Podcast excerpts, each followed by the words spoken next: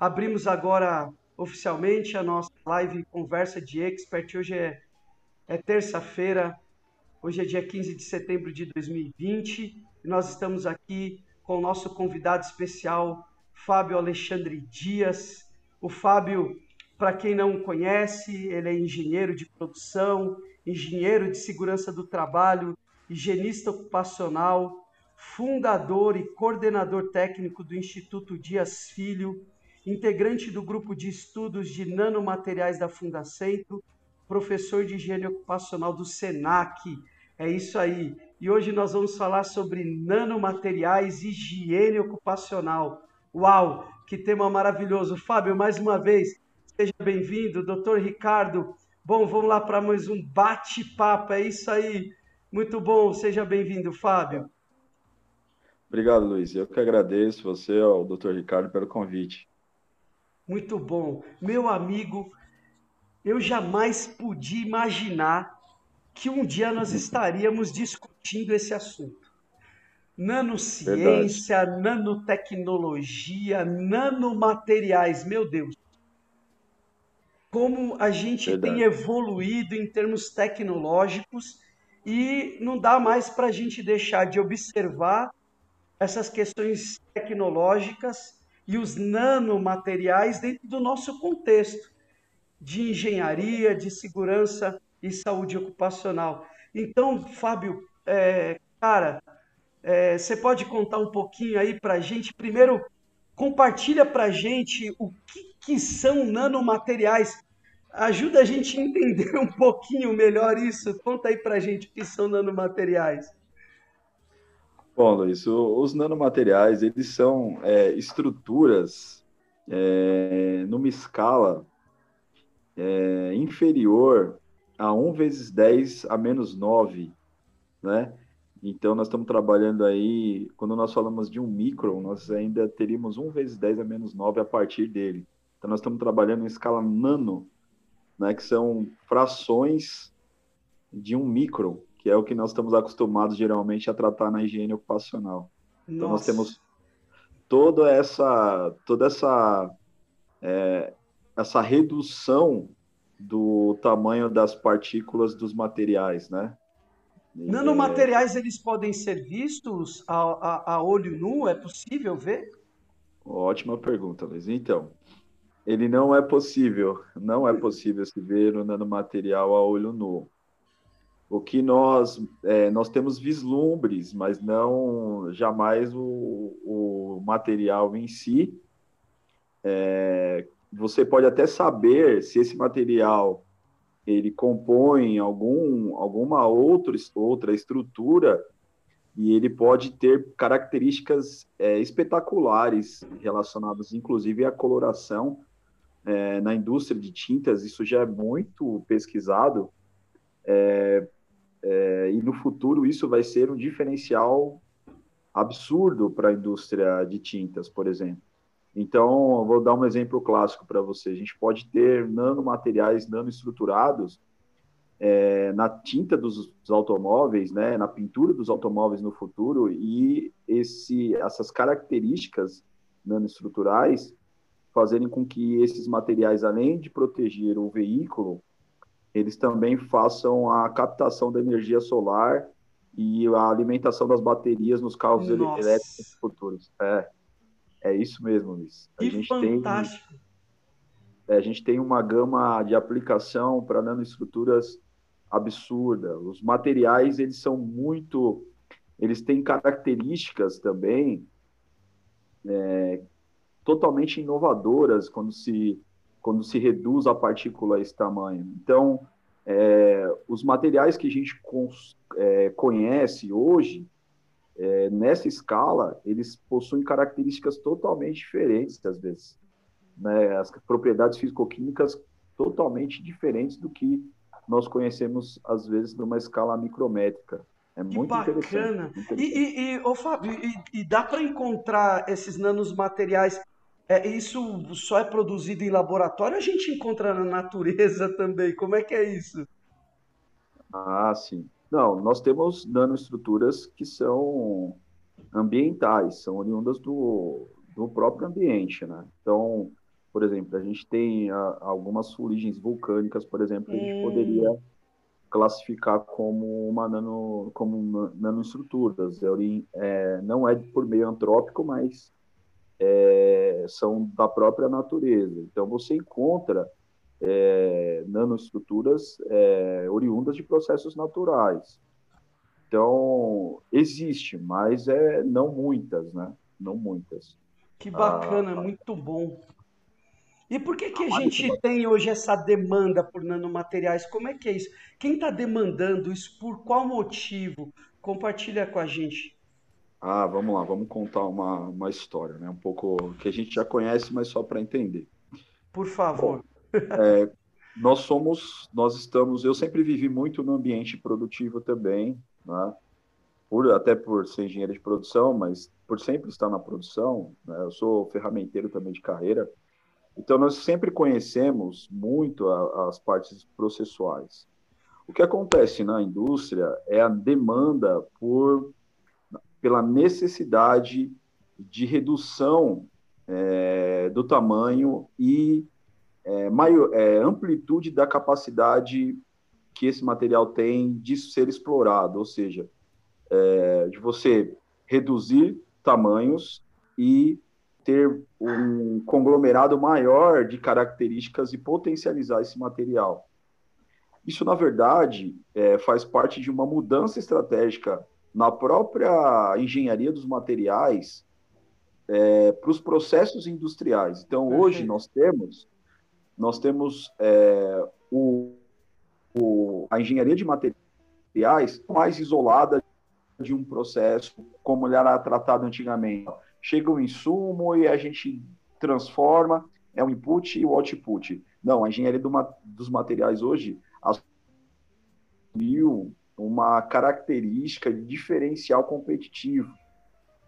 Então, quando você é, desenvolve e faz a engenharia relacionada aos materiais, você consegue ganhar é, características e diferenciais no seu produto final a partir da transformação desse material.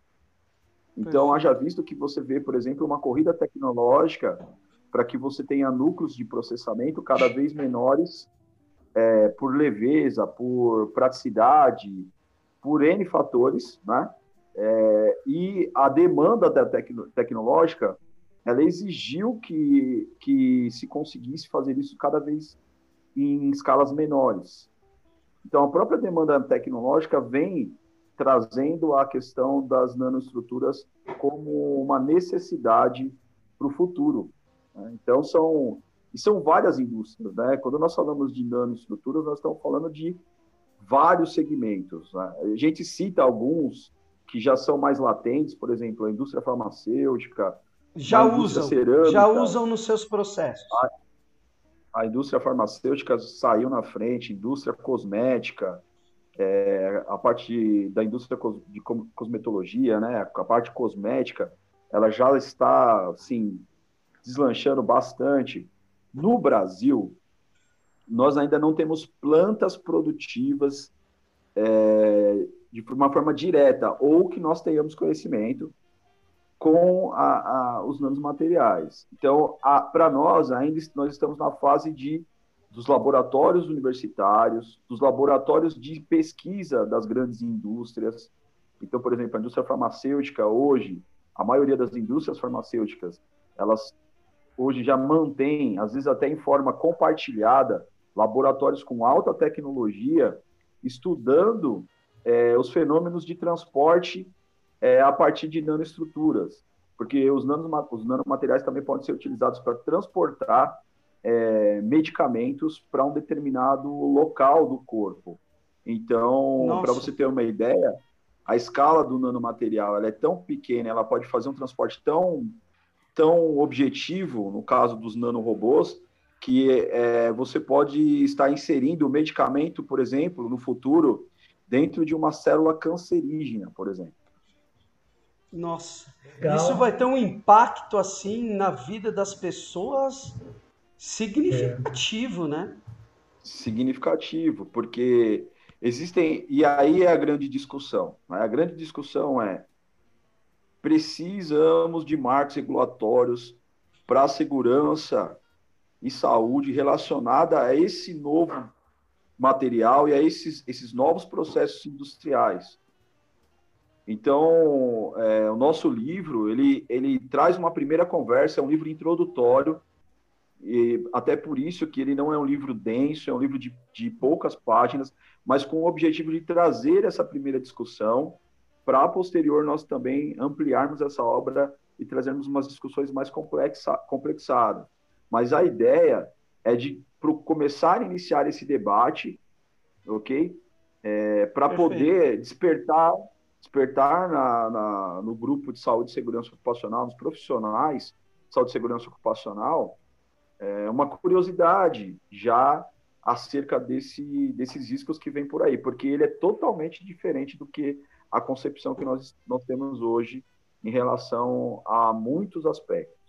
Quando você fala em mar, marco regulatório, você está tá, você tá falando também nível governamental, no sentido de regular até onde é, é, vai a aplicação dos nanomateriais? É isso? Exatamente, exatamente. Nós precisamos urgentemente de, de, de incluirmos esse debate na, nos marcos regulatórios, né, nas questões das legislações nacionais, porque nós não podemos simplesmente a posterior é, discutirmos isso. Isso aí tem que ser é, anteriormente, né? Então tem que ser a priori. A gente precisa é, colocar prioridade nessas discussões é, para que a gente crie, no mínimo, regulamentos de boas práticas para que se inicie esse trabalho. Okay?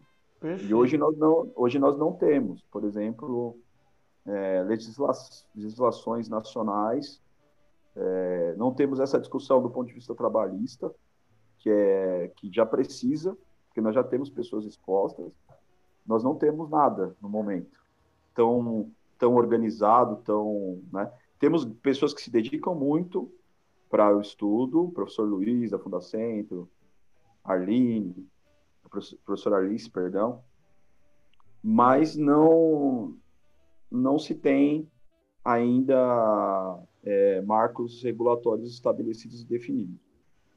Perfeito. É, posso perguntar? Vai lá, Doc, manda ver, diz aí. Vamos lá, doutor.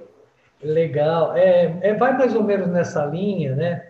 É, a gente já tem aí a, a, a, o conhecimento desses, dessas nanopartículas, os, os nanorobôs, é, é, principalmente na indústria farmacêutica, na medicina também, né?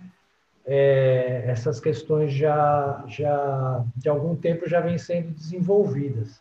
Mas a, a, minha pergunta vai mais na linha da, da higiene ocupacional mesmo. Eu acredito que, que pelo menos você já respondeu aí 50%, mas eu queria ser um pouquinho mais específico, é, até pela responsabilidade socioambiental das empresas, se junto com todas essas pesquisas, é, é, já existe algum parâmetro é, técnico desenvolvido ou em desenvolvimento, no que sentido? É, no sentido da exposição desses materiais, né? São nanopartículas, elas, elas ficam em suspensão, é, quais, quais são os contatos com o trabalhador, é, é, respiratório, é, como medir, se já existe algum trabalho nesse sentido, né? se elas são mensuráveis, se elas podem ser consideradas insalubres, né?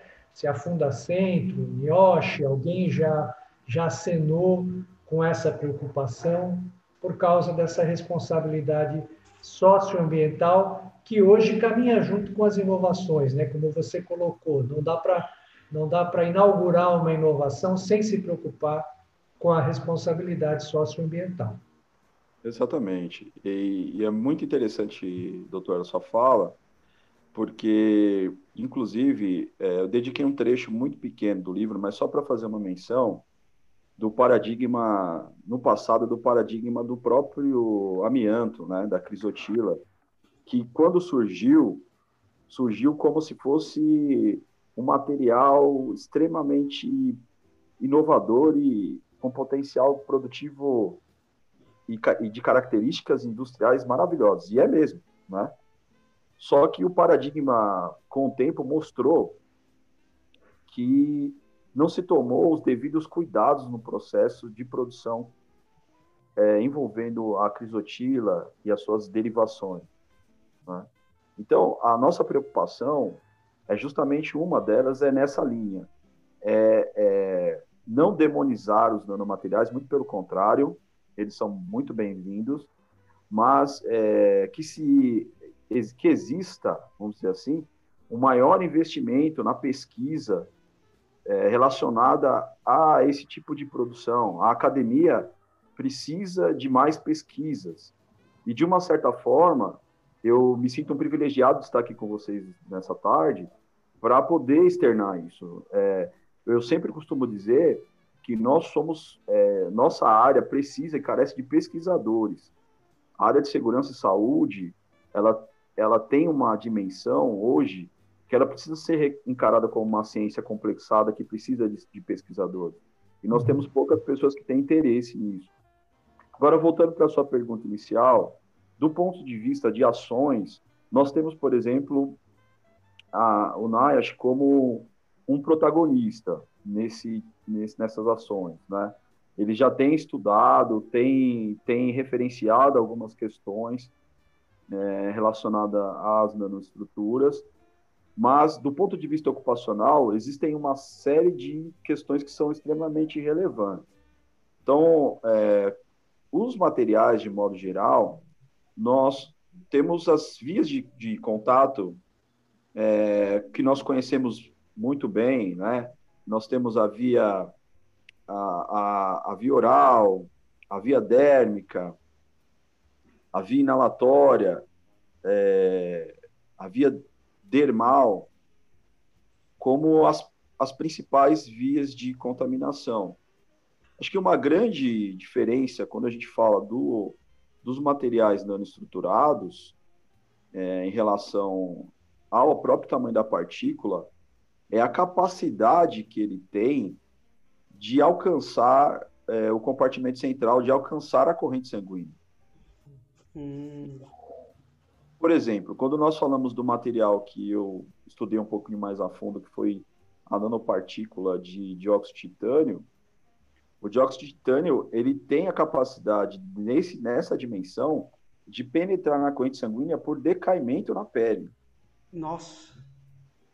Então a gente tem uma, é, um, um sério problema aí, porque dependendo do tamanho da partícula, nós não temos nem é, hoje é, vestimentas 100% eficazes para poder reter. Isso também é uma outra linha de pesquisa, estudo.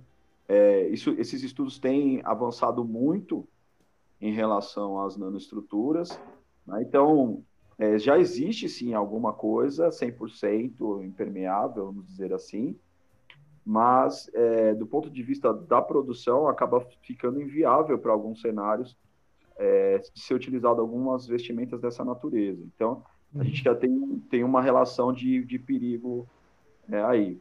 O que acontece com a partícula nesse, nesse tamanho, doutor, por exemplo, é o potencial é, de acúmulo energético dessas partículas. Por quê? Por ela ser muito pequena, algumas características que seriam princípios físico-químicos regulares que nós entendemos não se aplicam a essas partículas. Uhum.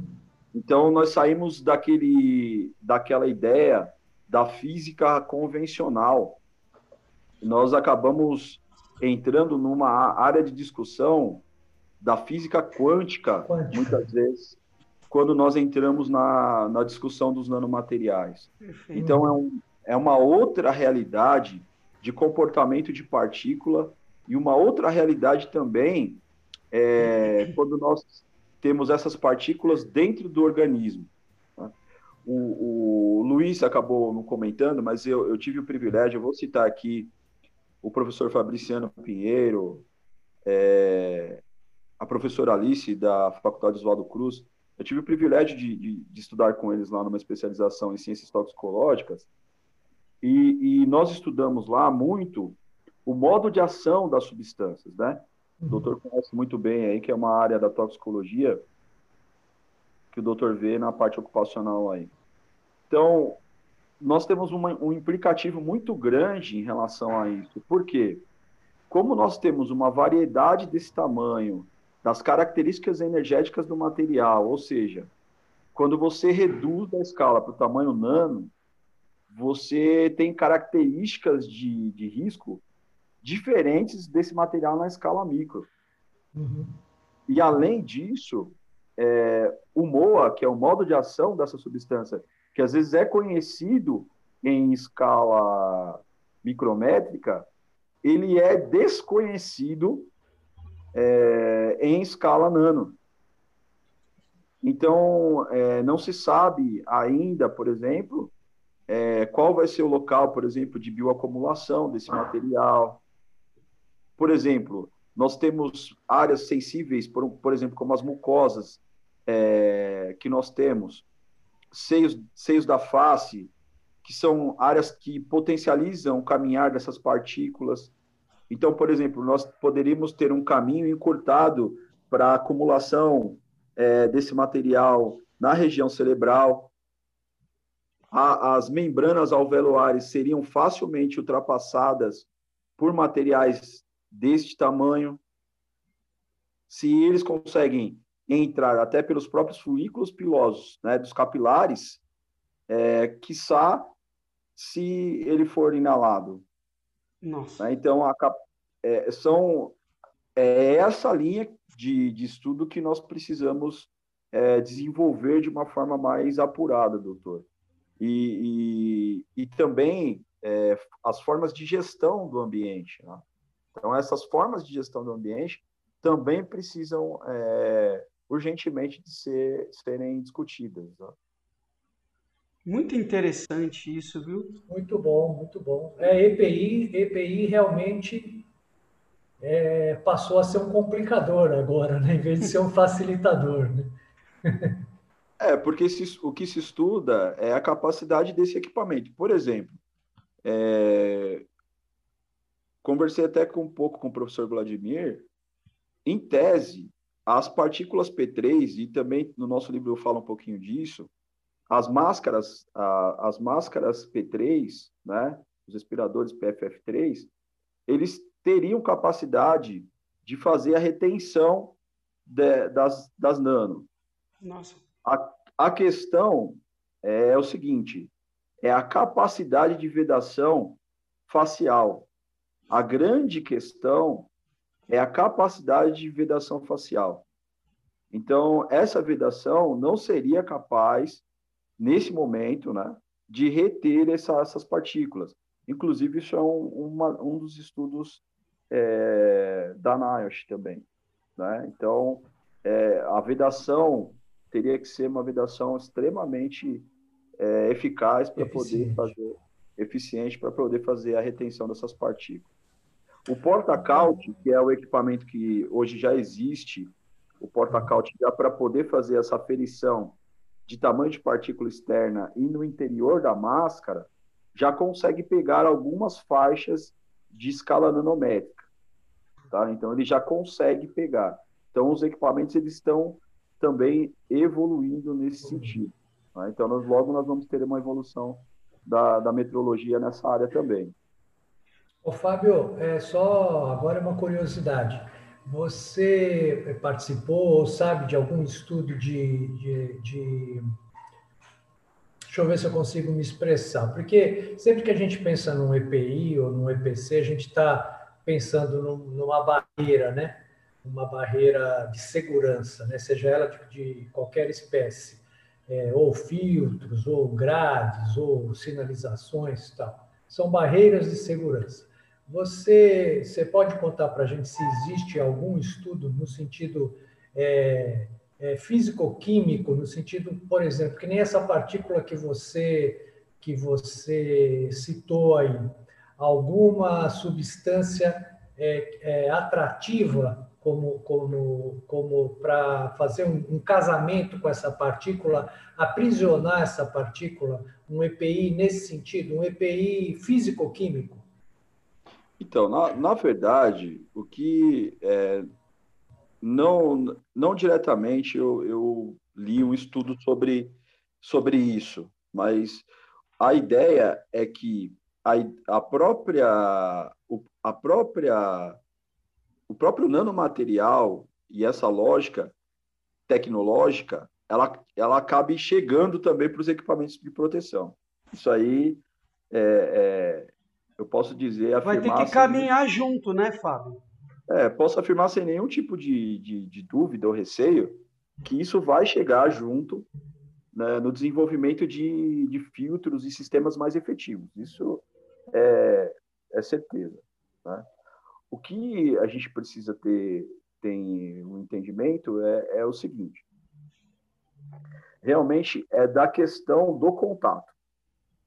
Então, o tamanho da partícula, em tese, já nos coloca numa condição de que se deveria evitar esse contato. Inicialmente. Então, o que, que, se tem hoje, por exemplo? Hoje se tem algumas ferramentas até qualitativas, como o Control Band, que é o controle por faixas, né? É, para algumas medidas a serem tomadas. Então, por exemplo, sabe-se que se reduz a dispersão das partículas quando você tem um sistema de enclausuramento, de capelamento, se reduz. Então, é, pela quantificação do ambiente, né? Nós não temos ainda é, métodos quantitativos ocupacionais, que, que são equipamentos que ficam no trabalhador, nós temos do ambiente. Então, sabe-se que você tem uma melhoria da, da redução no ambiente dessas partículas. É, sistemas de filtragem é, ultra eficientes, né? os, fil os filtros UPA, né? EPA, que são ultra eficientes. Então, a gente consegue ter uma, uma é, uma retenção interessante nos processos de filtração, ok? Mas isso ainda, doutor, ainda está engatinhando, é bem, bem precoce. A gente está numa fase bem inicial dessa discussão ainda. Ô, Fábio, e, e como é que está, assim, como você vê é, o engajamento ou o envolvimento dos profissionais de engenharia, segurança do trabalho, saúde ocupacional em relação a esse tema? Uma vez que, assim, é, principalmente na indústria, é, a gente acabou de, é, de discutir que muitas indústrias já fazem uso da, dos nanos materiais. E, e como é que está o engajamento, o envolvimento dos profissionais da nossa área com esse tema? Porque, assim, é, não tem como mais a gente abrir mão de, de, de, de discutir isso. Isso tem que estar na mesa é, já deveria estar, se não, como você está aí levantando essa bandeira junto com outros grupos de profissionais, o pessoal vai ter que entrar é, de cabeça no assunto, tá certo? É, porque já está acontecendo. Senão a gente pode ver, talvez, consequências é, para as pessoas, como você citou, em relação ao amianto, depois de é, que, a, que a Inês já morreu, aí a gente vai tentar fazer alguma coisa. Né? Como é que você está vendo o engajamento da, das empresas e das equipes de engenharia e saúde ocupacional com o tema? Muito, muito bacana a pergunta. Então, é assim, é, o, hoje, por exemplo, os higienistas ocupacionais em diversos grupos, né, é, os higienistas que também são membrados da BHO é, e os grupos de discussão deles, eles demonstram uma preocupação já com o tema. Não, não, não existe, por exemplo, uma, uma, uma, uma total ausência de entendimento de que já existe algo vindo e que carece de uma atenção deles. Então, mas é, saindo desse, dessa seara, e mesmo assim não são muitos, são muito poucos, eu, eu pesquisei isso, inclusive, é, conta, essa pesquisa consta no livro, é, desse envolvimento, onde foi, foi enviado questionários para grupos de higienistas ocupacionais, que até já ouviam falar do tema, já tinham é, escutado sobre o assunto, mas nunca ainda é, se debruçado nesse tema. Então, foram muitos, muitos. Então, é uma faixa muito grande de profissionais sem esse entendimento. Quando nós saímos desse grupo, que é um grupo bem técnico, bem especializado, aí os, os, os aí a gente começa a ficar um pouco mais assustado, Perfeito. porque é, a nível técnico, os técnicos de segurança, é, profissionais, até muitos da profissionais de saúde, profissionais é, de engenharia, muitos desconhecem é, o risco. Desconhecem, nunca nem ouviram falar. E é uma temática que já vem há muitos anos. É, como eu disse para vocês, os profissionais da Fundação há muitos anos, o grupo de da Fundação muitos, há muitos anos vem debatendo isso. Né? Eles são experts também nesse assunto, muito bons profissionais que estão dedicando a vida há muitos anos. Né? Eu estou tendo o privilégio de, de ser uma voz, de trazer isso em pauta, mas eles já vêm há muitos anos também com essa discussão. A, a professora também há muitos anos vem discutindo isso, né? A Arline. E, e, eles têm os méritos, muitos méritos, até foi num, numa formação deles que eu me incentivei a estudar é, e não quero parar mais as questões relacionadas aos nanomateriais e à saúde dos trabalhadores. Então, o conhecimento dos profissionais ainda é muito pequeno, muito pequeno. Quando nós discutimos até pela própria higiene ocupacional hoje, é uma gama muito pequena de profissionais da área de segurança e saúde que tem é, conhecimento mínimo em higiene ocupacional.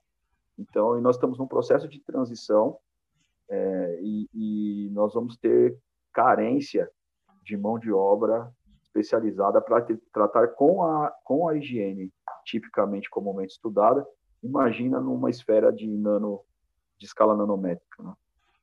É, tá aí uma oportunidade. Não é verdade? Exatamente. Tá aí uma oportunidade.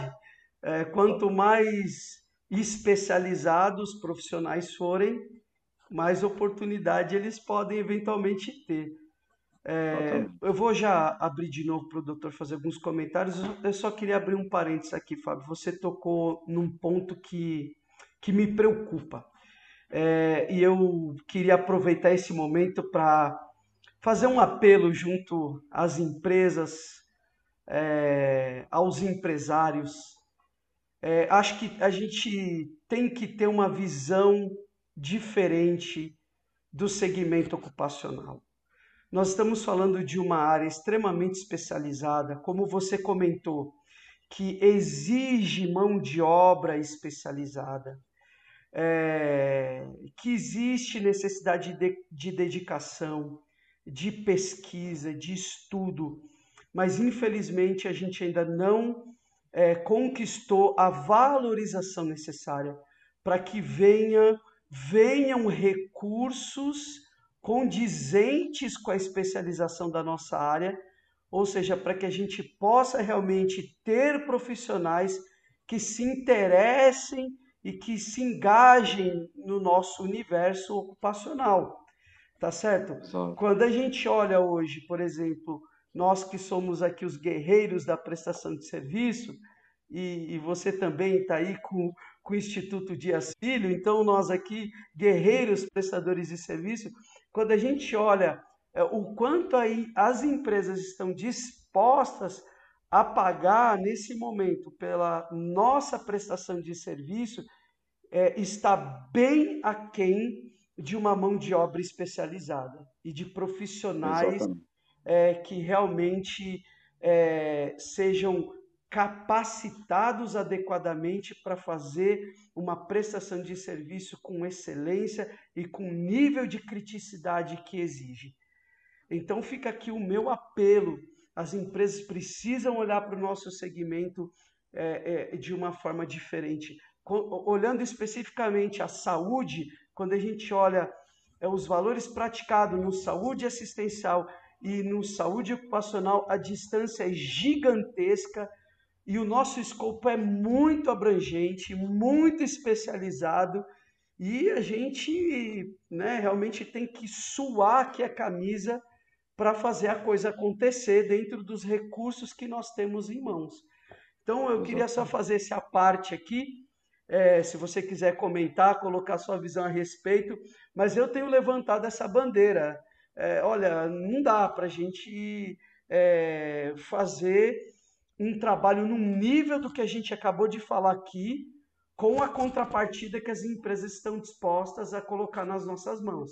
Né? Exatamente. Que, e, às vezes, e às vezes é, a coisa é até um pouco mais até mais simples, que também não, não se é percebido.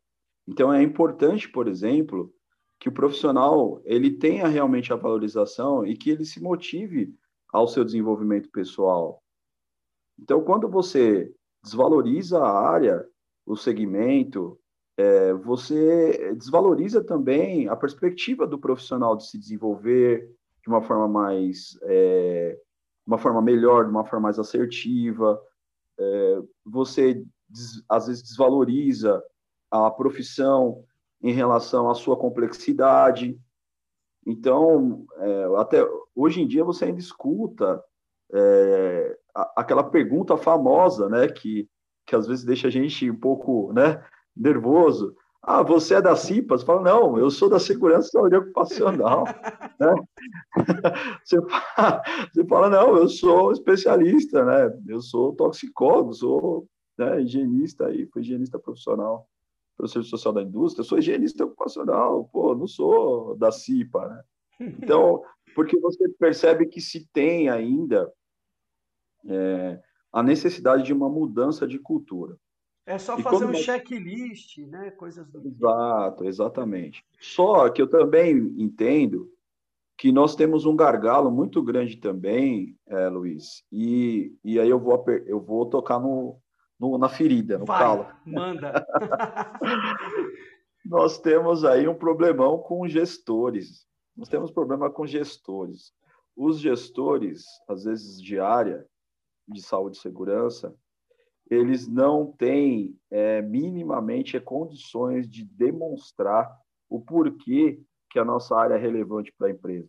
Putz, verdade, cara. Então, é que muitas vezes a gente coloca tudo só no operacional e aí o técnico de segurança acaba indo para esse front como operacional e, ele traz em cima dele, às vezes colocam em cima dele toda a carga e às vezes não é isso. Às vezes, sobre o profissional técnico, ele tem um gestor, e esse gestor ele tem minimamente, às vezes, o, o domínio da gestão da área dele e de como demonstrar isso do ponto de vista de gestão para a organização, para que ela entenda que vale a pena investir em saúde e segurança. Há um tempo atrás, eu conversava com, com o auditor fiscal do Ministério Público, Patrick, Inclusive, era para ter dado uma palestra para eles, porque eu conversei um pouco sobre algumas questões ligadas com eles sobre o raio-x, né, que foi um dos estudos que eu já fiz com técnicos de raio-x. Foi um estudo muito interessante, Luiz. É, é, até depois de uma próxima live a gente pode conversar um pouco sobre isso. Vai ter a é, próxima, foi, com certeza. Foi nosso, foi nosso estudo na, na no nossa conclusão de curso na toxicologia é, nós falamos sobre as, as grávidas, a, os impactos do ambiente num, num, processo gestacional, que é a própria característica teratogênica das substâncias, que é a mutação fetal no processo de gestação dessa mãe, que acontece nas primeiras semanas, que essa mulher muitas vezes não sabe que está gestante e ela está exposta a um ambiente nocivo. Então, é, a própria. É, eu lembro que eu escrevi um artigo até para o Sintesp, Sindicato de Técnicos de Segurança do Trabalho, na época do Dia Internacional da Mulher. O Sintesp publicou isso, onde eu, eu colocava um alerta sobre a necessidade de fazer gestão e saúde juntos. Gestão de segurança e saúde juntos. É, essa mentalidade do engenheiro não conversar com o médico do trabalho, essa mentalidade, por exemplo, da gerência de não se atentar é, em relação aos benefícios diretos em relação às ações de saúde e segurança, isso precisa acabar no nosso meio. Sim. Precisa acabar, porque é, se a, a expert não é valorizada, é porque em algum momento se trabalha só o custo, sem pensar na qualidade e o custo da saúde. Perfeito. Porque é, eles são totalmente diferentes. Porque eu posso, por exemplo, ter uma empresa que está fazendo uma montando uma proposta junto com a contra a expert numa concorrência e você vê o custo relacionado à parte financeira, mas você não vê o custo saúde. Exatamente. Porque esse, essa, essa, essa conta ninguém faz. essa conta ninguém faz. Os custos Entendeu? indiretos, poucos têm a capacidade de enxergar ou querem enxergar. O que vale Exatamente. é aquele custo direto, aquela briga por preço, eu vou fechar com o menor custo. Não Exatamente. é isso. A gente precisa dar um passo Exatamente. além. Né? Precisamos dar um passo Exatamente. além. É aquela história, né? Que você, como eu tinha comentado do raio-x, né? Depois a gente pode conversar numa próxima live.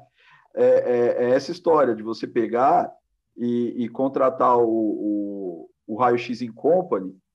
Você, o cara vem fazer o raio-x tem empresas sérias, muito sérias, tá? Não estou falando que são todas assim, é bom deixar bem claro isso, mas muitas empresas vêm fazer um in-company na sua empresa e ela não tem nenhum protocolo de segurança e os seus trabalhadores são contratados, não tem nenhuma segurança, não tem segurança social. Aí você contrata, você vai concorrer, por exemplo, com uma empresa séria, como a Expert, outras empresas também sérias no mercado. Como que essa empresa vai concorrer como uma empresa irresponsável que às vezes não, não cuida nem do próprio prestador de serviço que vai fazer os exames de raio-x é, nessa empresa.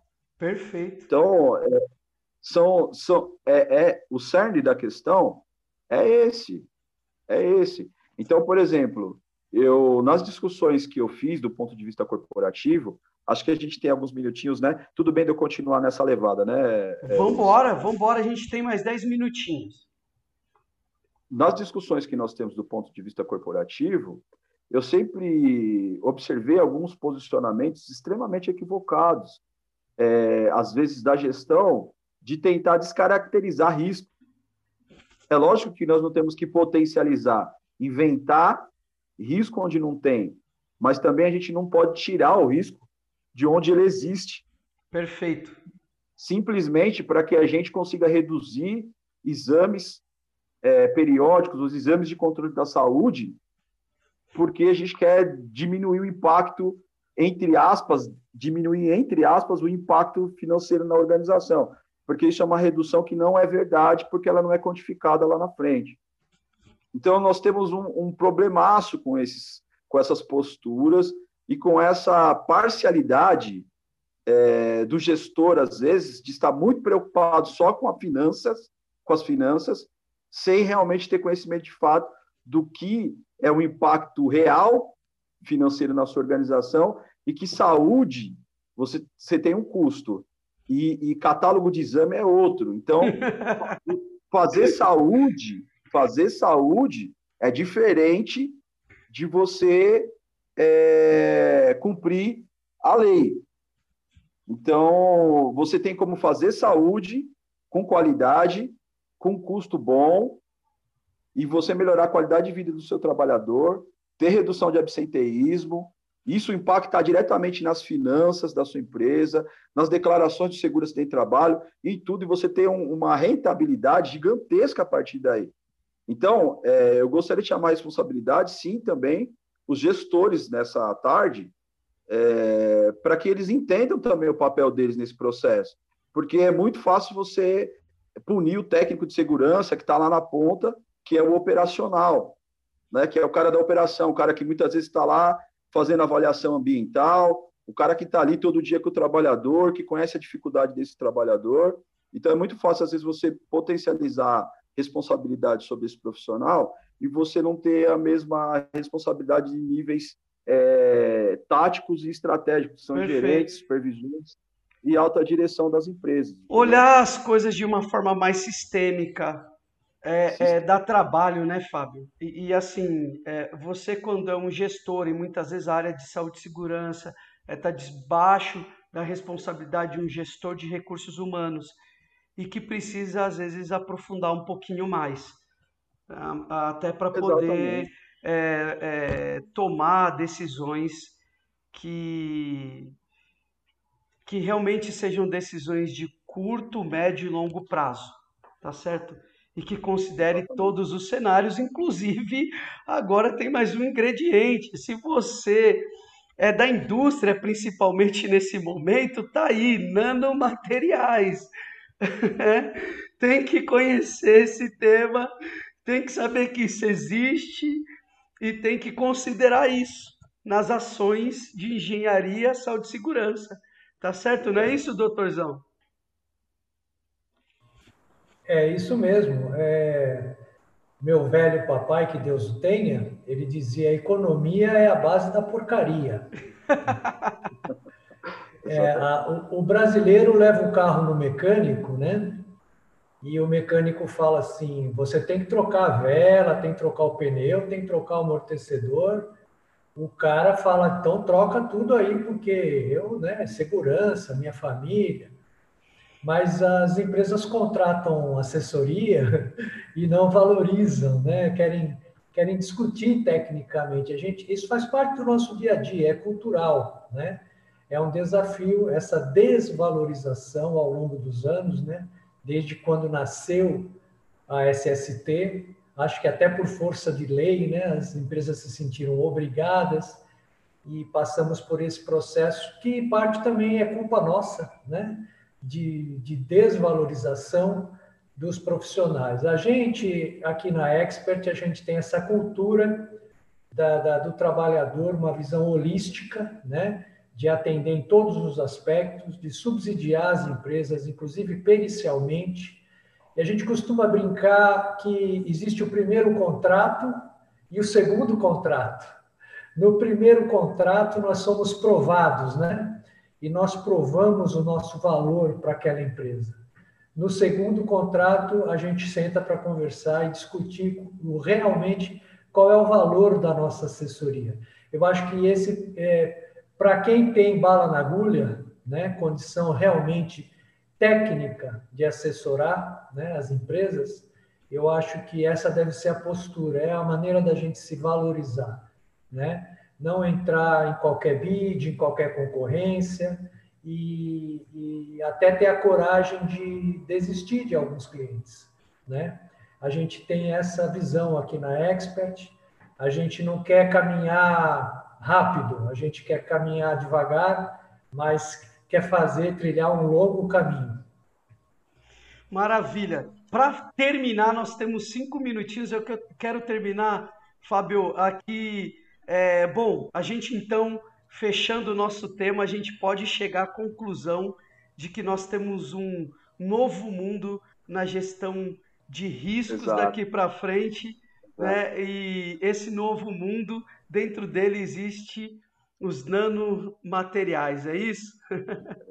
Exatamente. É, eu vou aproveitar, queria fazer um agradecimento, né, aos parceiros né, de caminhada comigo, é, tenho muita gratidão também a algumas empresas que vêm me ajudando ao longo do tempo, é, ao Monte do Brasil, sempre do meu lado. Mas eu queria fazer um agradecimento especial à RTX Ambiental. A RTX acreditou no, na temática, no trabalho, é, e a crença da RTX é, foi a publicação do livro pela editora RTX, né, sobre os nanomateriais, que é uma análise das nanopartículas de dióxido de titânio. É um recorte, é um livro introdutório, é um livro que vai sim crescer, que vai se estabelecer né, com o futuro, mas é uma primeira, uma primeira discussão. Então, queria agradecer a pessoa do, do Fábio, queria agradecer Rogério, Érica, que são lá uh, os proprietários da, da RTX Ambiental, por essa oportunidade e agradecer você, Luiz, por essa oportunidade. É, eu amo segurança do trabalho. Eu acho que eu acho que isso a, a nossa discussão tem que ser por aí. Eu fui para a área de segurança do trabalho, pós-trauma, pós-acidente, com sequelas, e eu comecei a estudar essa área com um único objetivo, que era devolver os pais de família, os trabalhadores, as mães de volta para suas casas. Então, essa sempre foi a minha Perfeito. motivação. Nunca houve outra motivação na minha vida em relação à segurança do trabalho até o presente momento maior do que essa e vai continuar a ser. Eu faço menção de um, de alguns, de dois nomes que são minha, minhas referências é, também profissionais. É, eu, eu tinha uma extrema admiração, uma extrema admiração. Tive a oportunidade de conhecê-lo, de abraçá-lo, do professor Maurício Torlone. Então, eu gostaria de fazer minha menção ao professor Maurício Torlone com muito carinho e, e, foi uma pena eu não ter podido conviver mais com o professor Torlone. É, e eu queria fazer uma menção para um outro homem que é um exemplo para mim, esse está conosco, que é o professor Dr. René Mendes. Professor Dr. René Mendes. Dr. René Mendes. É uma pessoa espetacular. É, muitas das minhas literaturas aqui foi um presente que ele me deu, Luiz. Jamais eu vou esquecer na minha vida. Num dia, num café ali na Praça da República, o professor René, ele veio com no seu, no seu entre aspas, né, mais de 70, não vou entregar a idade dele, ele veio na caminhada com duas sacolas com livros cheias de livros pesados, pesados, e disse assim: "Olha, isso aqui é um presente meu para você". Ele me deu conhecimento. Então, coisa linda. Sempre, sempre meu objetivo foi esse. Quando nós estamos aqui divulgando o trabalho, divulgando o material, é porque nós precisamos sim de recursos para a gente poder se dedicar mais, até para poder muitas vezes ter dedicação exclusiva para pesquisar, para desenvolver materiais novos, literaturas novas. Então, o pesquisador brasileiro ele precisa de incentivo. E a gente não tem, então a gente tem que correr atrás, a gente precisa se virar. Então, sou muito grato a essas pessoas.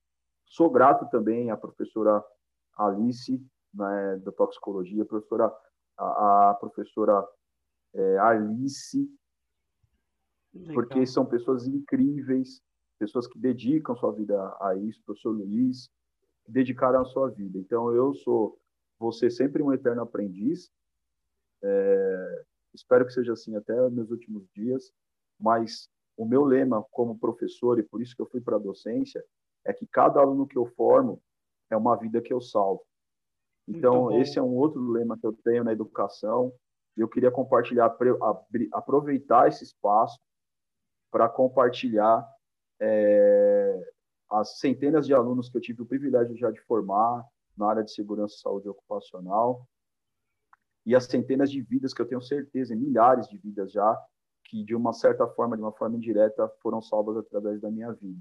Então, eu como um pai que há muitos anos atrás sofri uma perda por causa de um acidente, eu também tenho isso como um valor e uma primícia para mim. Então, é isso que me motiva a continuar a minha caminhada e é isso que me faz poder estar aqui levantando essas bandeiras e estar com vocês.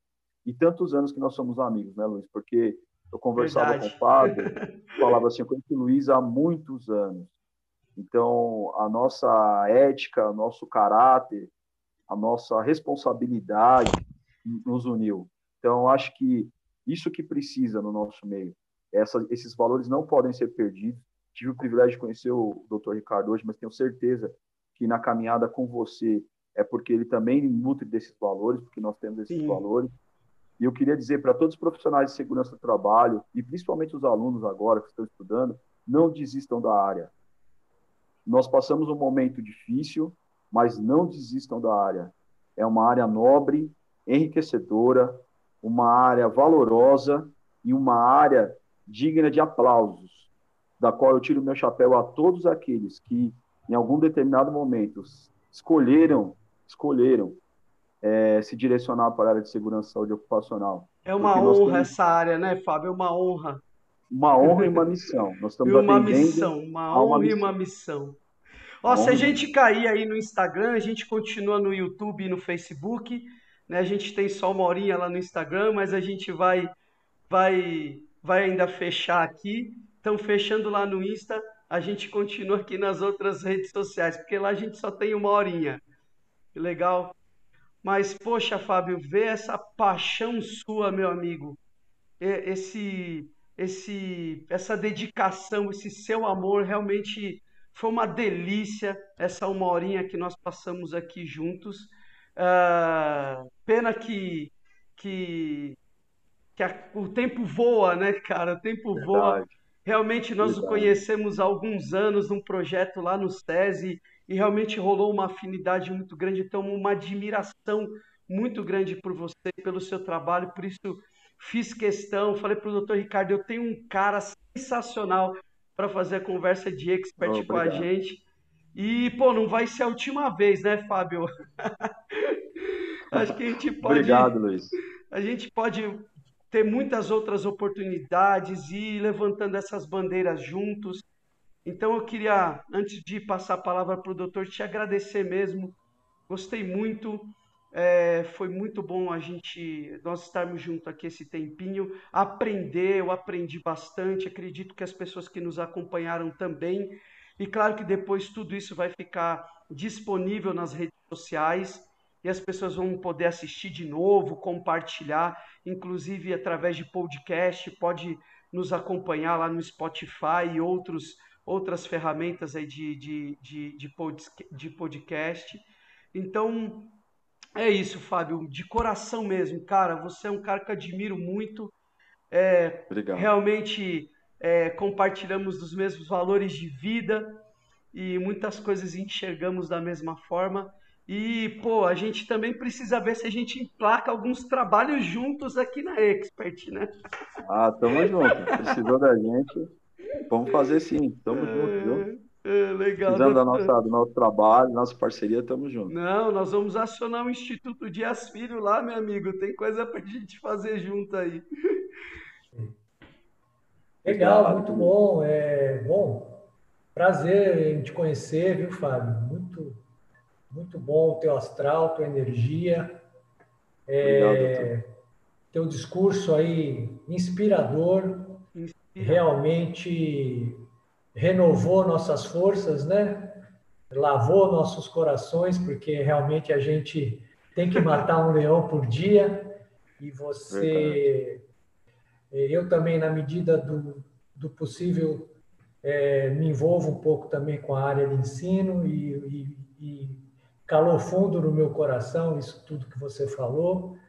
E muito bacana, eu quero te parabenizar pelo, pelo teu esforço, pelo teu trabalho, né? e principalmente aí pela tua dignidade, o teu caráter, né? E, e não ceder às tentações, né? resistir, fazer parte dessa dessa resistência ética, né? Que, que é difícil, não é fácil. E realmente só os apaixonados, né? Os que têm amor, continuam aí é, é, trabalhando, dando dando o seu sangue todo dia, né? Pela área. Muito bom, bacana mesmo ter te conhecido. Quero, quero é, eu sei que eu falo em meu nome, em nome do Luiz, as portas da Expert estão abertas para você, abertas para você. E sem dúvida nenhuma, eu acho que a gente tem que coroar aí com chave de ouro, fazendo uma parceria aí né, no momento oportuno, que vai ser muito bem-vinda. Obrigado, doutor. Foi um prazer conhecê-lo, viu? Prazer mesmo. Obrigado por abrir as portas para mim e por me, me receber como amigo, né? A gente sabe como que é valioso, né? Para a gente é, ter parceiros de, de profissão e ter parceiros é, também na missão social, né? Nossa missão também é social. Verdade. Nós, nós ajudamos e, e, auxiliamos as pessoas através do nosso trabalho. Nossa contribuição social Sim. também é através do nosso trabalho, né? A transformação da sociedade também passa por nós, né? É quando a gente acredita é, naquele, naquele menininho da periferia, que a gente consegue estar ali dentro de uma certa forma para dizer para ele, ó, vale a pena, é, eu saí daí, né, vem também. Então, assim, é, tudo isso é muito importante, né, e, e me, me traz uma a memória algo muito importante para mim que, que é meu pai, né? É, eu sou filho de um, de um de um homem negro, estoquista, mas que um, um homem que me ajudou demais, que me, me, me deu tudo que eu tenho hoje. Então, me colocou uma base, que é o caráter, que é a dedicação, que é acreditar, que é vislumbrar um futuro melhor. Então, o seu Valdomiro, né, como era chamado o seu Merica, a minha, a minha mãe, a minha mãe Dona Emília, é, conseguiram é, embutir dentro do meu coração valores que, que me fizeram também acreditar em tudo isso. Mas né? se eu não tivesse isso deles, é, provavelmente eu não estaria aqui hoje é, falando de uma forma tão em paz do jeito que eu estou, como a minha essência, na verdade, está tá sendo mostrada aqui. Então, eu sou muito grato, muito grato mesmo a Deus por tudo que fez por mim e pela minha caminhada e trajetória profissional. Amém. Que coisa linda, hein? Que tarde gloriosa. Bom, gente, nós vamos encerrando. É, você pode, através das nossas redes sociais, é, através do, do, do vídeo, através dessa live, você pode acessar lá os links para é, adquirir o livro do Fábio, tá ok? No, no Facebook, no Instagram, no YouTube, tá o link aí. Você pode entrar na loja e fazer aquisição do seu livro, tá ok? E eu queria é, como eu, doutor Ricardo, a gente tem essa afinidade, eu sei também que ele não vai se negar isso. Eu queria fazer o seguinte, Fábio, eu queria é, presentear duas pessoas que estão assistindo a nossa live com dois livros seus. A Expert vai presentear. Então, como é que vai funcionar?